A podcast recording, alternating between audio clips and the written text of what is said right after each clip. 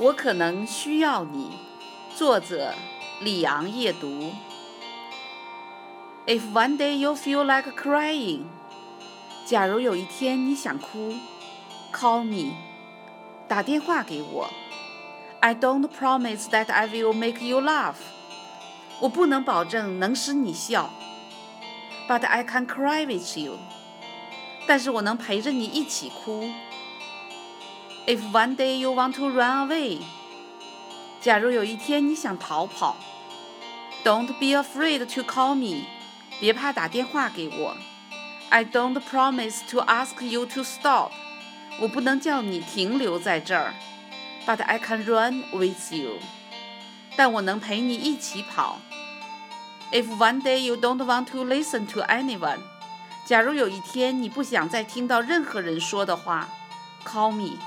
打电话给我，I promise to be there for you，我保证会在你身边，and I promise to be very quiet，并且保持沉默。